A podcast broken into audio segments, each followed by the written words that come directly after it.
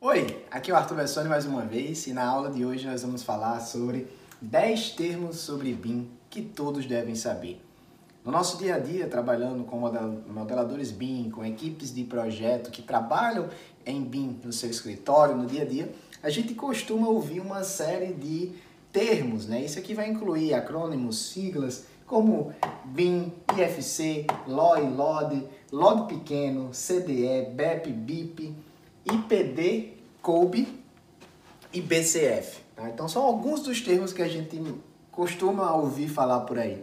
E aí eu não espero que você decore ou aprenda todos esses termos aqui, mas imagine que a gente estivesse trabalhando em um projeto e eu falasse para você assim, olha, fulano, é, no BIP que eu recebi não tinha nenhum modelo de BEP que explicasse como vamos utilizar os arquivos IFC e BCF dentro do CDE, trabalhando para seguir a matriz de LOD em termos de LOI e LOD especificados no planejamento BIM. Você ia falar, oi? Calma, o que é que você está falando, né? Então, como eu falei, eu não espero que você aprenda, decore isso, mas são termos que a gente tem que começar a aprendê-los, né, de forma espaçada, ou seja, cada cada período aqui a gente vai repetindo alguns deles e com o tempo você acaba aprendendo e entendendo cada um desses termos. Então, para a gente começar, eu gostaria de não explicar em detalhes cada um deles, mas dar uma breve visão geral. E o primeiro deles é BIM e o segundo IFC, que a gente já é, descorreu aqui né, durante esses, esse desafio 100 dias. Né? Então, o que é, que é BIM? Né? Nós já falamos Nós já falamos que BIM pode ser modelagem de informação da construção, modelo de informação da construção ou gerenciamento de informação da construção e tem até outras terminologias que a gente especificou na aula que falamos exatamente sobre o que é BIM, né?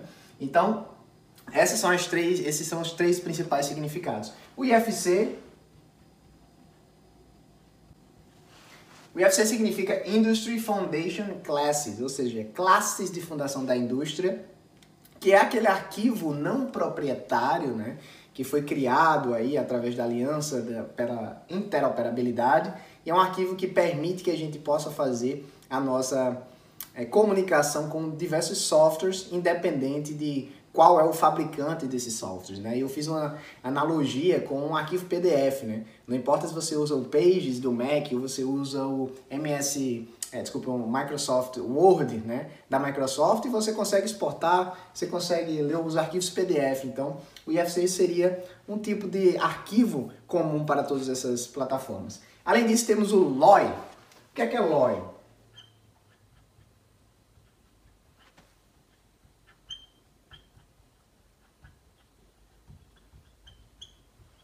LOI significa Level of Information, ou seja, nível de informação. Quando temos o nosso modelo BIM, nós vamos ter um nível de informação para cada um dos elementos BIM que estão sendo é, modelados naquele projeto. Por exemplo, uma cadeira. Uma cadeira ela pode ter um nível de informação 100, 200, 300, 400, 500. E o que é que diferencia isso tudo, tá? É exatamente a quantidade de informação que temos naquele modelo. Lembrando que quando trabalhamos com modelagem de informação da construção, o BIM, a gente não está só apenas representando graficamente. A gente está colocando informações dentro daquele modelo que pode ser utilizada para fins de construção e operação. Então, quando eu pego uma cadeira, faço um modelo da cadeira, ela pode ser um, um modelo tridimensional muito fraco, por exemplo, só algumas linhas mesmo, uma coisa bem rústica. Só que dentro daquele modelo eu coloco várias informações como fabricante, é, garantia estendida, informações de é, manutenção dessa cadeira, por exemplo, ou montagem, né, a gente chama de assembly, ela vai ser uma cadeira graficamente é, muito simples, só que com um nível de informação muito alto. Então, às vezes, eu posso ter uma cadeira super bem modelada, super bem detalhada para renderização, mas com um nível de informação muito baixo, porque não tem nada de informação naquela cadeira. Não tem informação de fabricante, não tem informação de modelo, não tem website, não tem nada. É só um modelo tridimensional, por exemplo, no SketchUp, né? Então, o nível de informação é isso, o LOI, ou Level of Information. A gente tem outros níveis também, como o LOD e o LOD pequenininho, né? Como a gente costuma falar. Existem algumas variações na literatura sobre essa definição, mas eu gosto dessa. Então, eu vou começar pelo LOD pequenininho, que significa Level of Detail. Ou seja, nível de detalhe. Então, qual a diferença do LOI para o LOD pequenininho? O LOI, ele fala sobre o nível de informação. O LOD, ele fala sobre o nível de detalhe. Ou seja, agora realmente a gente está falando de detalhes tridimensionais. Quão é, preciso é o desenho, por exemplo, o modelo daquela cadeira. Ou eu estou mencionando cadeira, mas pode ser qualquer coisa. Pode ser, por exemplo, uma conexão metálica. Então, se eu tenho uma conexão metálica só com é, símbolos representando os furos, eu vou ter um LOD baixo. Agora, se eu tenho ali as é, ruelas, parafusos, porcas, tudo bem é, representado, eu vou ter um nível de detalhe alto, tá? E aí, nesse caso da conexão metálica, um nível de informação alto seria a identificação, por exemplo, do grau é, daquelas peças, a identificação do código daquelas peças é, de parafuso e algo desse tipo, tá? E aí, o que é que é o LOD grande? O LOD grande significa Level of Development. Ou seja, nível de desenvolvimento. Então, o que é que acontece, tá? A gente costuma falar que o nível de desenvolvimento de um modelo BIM, tá? de um elemento BIM específico, ele é o LOD, ou seja, o nível de detalhe, mais o LOI, o nível de informação. Ou seja, quanto mais informação eu tiver no modelo e quanto mais bem representado tridimensionalmente aquele elemento estiver em termos da sua modelagem, maior será o nível de desenvolvimento. E aí existem vários websites, como o LOD Forum, que regulariza mais ou menos, dá uma ideia de como começar a definir isso. E esse LOI, LOD, ele geralmente vem especificado na matriz de LOD quando nós fazemos o nosso BEP, Olha só, várias informações aqui, né? Então, LOI, level de informa nível de informação, a informação dentro do modelo em termos de parâmetros. LOD é o nível de desenvolvimento, ou seja, é a união do LOI mais o LOD pequenininho, que é o nível de detalhe. Eu até apaguei aqui sem querer, né? Além disso, temos outra coisa chamada CDE. Arthur, o que é, é CDE? Vamos lá. Significa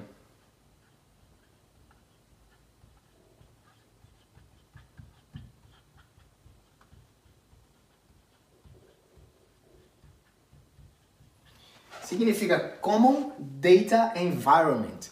Traduzindo, o que é que é Common Data Environment? Significa ambiente de dados comuns. Eu não sei como é que você faz a troca de arquivos na sua empresa, mas se você envia para o seu cliente via e-mail ou envia para um é, colega de trabalho e-mail ou qualquer coisa desse tipo, você não está usando um CDE. O CDE é um ambiente de dados comuns, ou seja, é um espaço onde toda a informação daquele projeto, daquela é, daquele desenvolvimento BIM vai ser feito dentro daquele espaço. Então, eu não envio mais um e-mail para um cliente, eu envio para o Commandeira Environment e o cliente pega dentro daquele Commandeira Environment. E isso permite que a gente evite aquelas versões de arquivos desatualizadas. Não sei se você já teve esse problema, mas a gente está na obra e aí chega o pessoal e diz, ah, mas essa não é a versão mais nova. Aí começa aquela confusão, né? Então o Commandeira Environment é como se fosse um espaço onde toda a informação é concentrada nele e toda a informação que é necessária, você não vai ligar para uma pessoa, ah, envia para mim, você vai buscar dentro do Commandeira Environment. E um exemplo bem prático disso é o BIM 360, tá? que é uma ferramenta fantástica da Autodesk para Commandeira Environment. Aí temos o nosso BEP. O que é, que é o BEP? É o BIM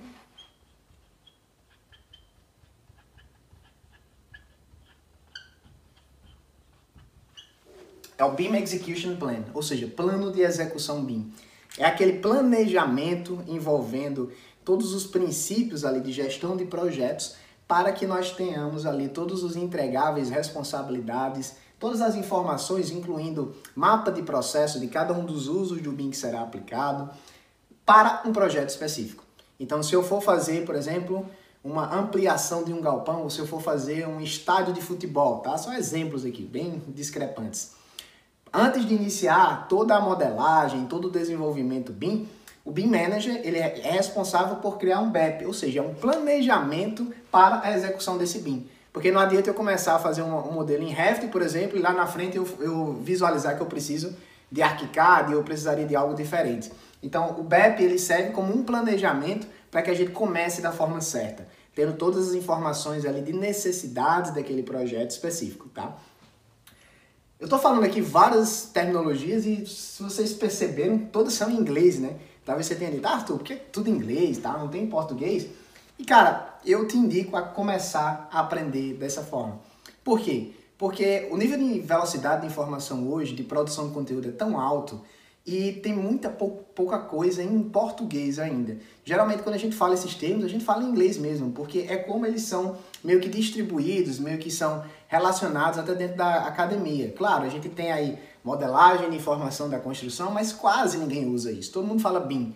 É, da mesma forma que quase ninguém usa nível de detalhe, NI, é, NID, né? É, nível, não, NDD, nível de detalhe. Então, todas essas informações geralmente são faladas no dia a dia em inglês mesmo. Então, é importante entender elas dessa forma, tá? O próximo passo é o BIP. O que é, que é o BIP? O BIP é o... O BIP é o plano de implementação BIM. Eu falei que o BEP era um plano de execução BIM, tá? Ele é um plano que define como nós devemos proceder com o BIM em um projeto específico.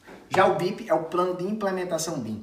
Ele é aquele processo de implantação que a gente estuda, avalia uma empresa específica e a gente entrega um BIP, que é um plano dizendo, olha, você tem essas necessidades, nós temos essas soluções e aqui é o que você precisa fazer para alcançar o seu objetivo através da implementação da metodologia BIM na sua empresa. Então o BIP está relacionado diretamente à empresa, é um plano para a empresa, não para um projeto específico.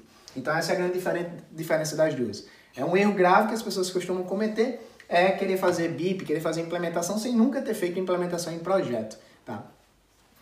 Então, a gente fica por aqui desse lado, vamos começar com outros. Temos aqui o IPD.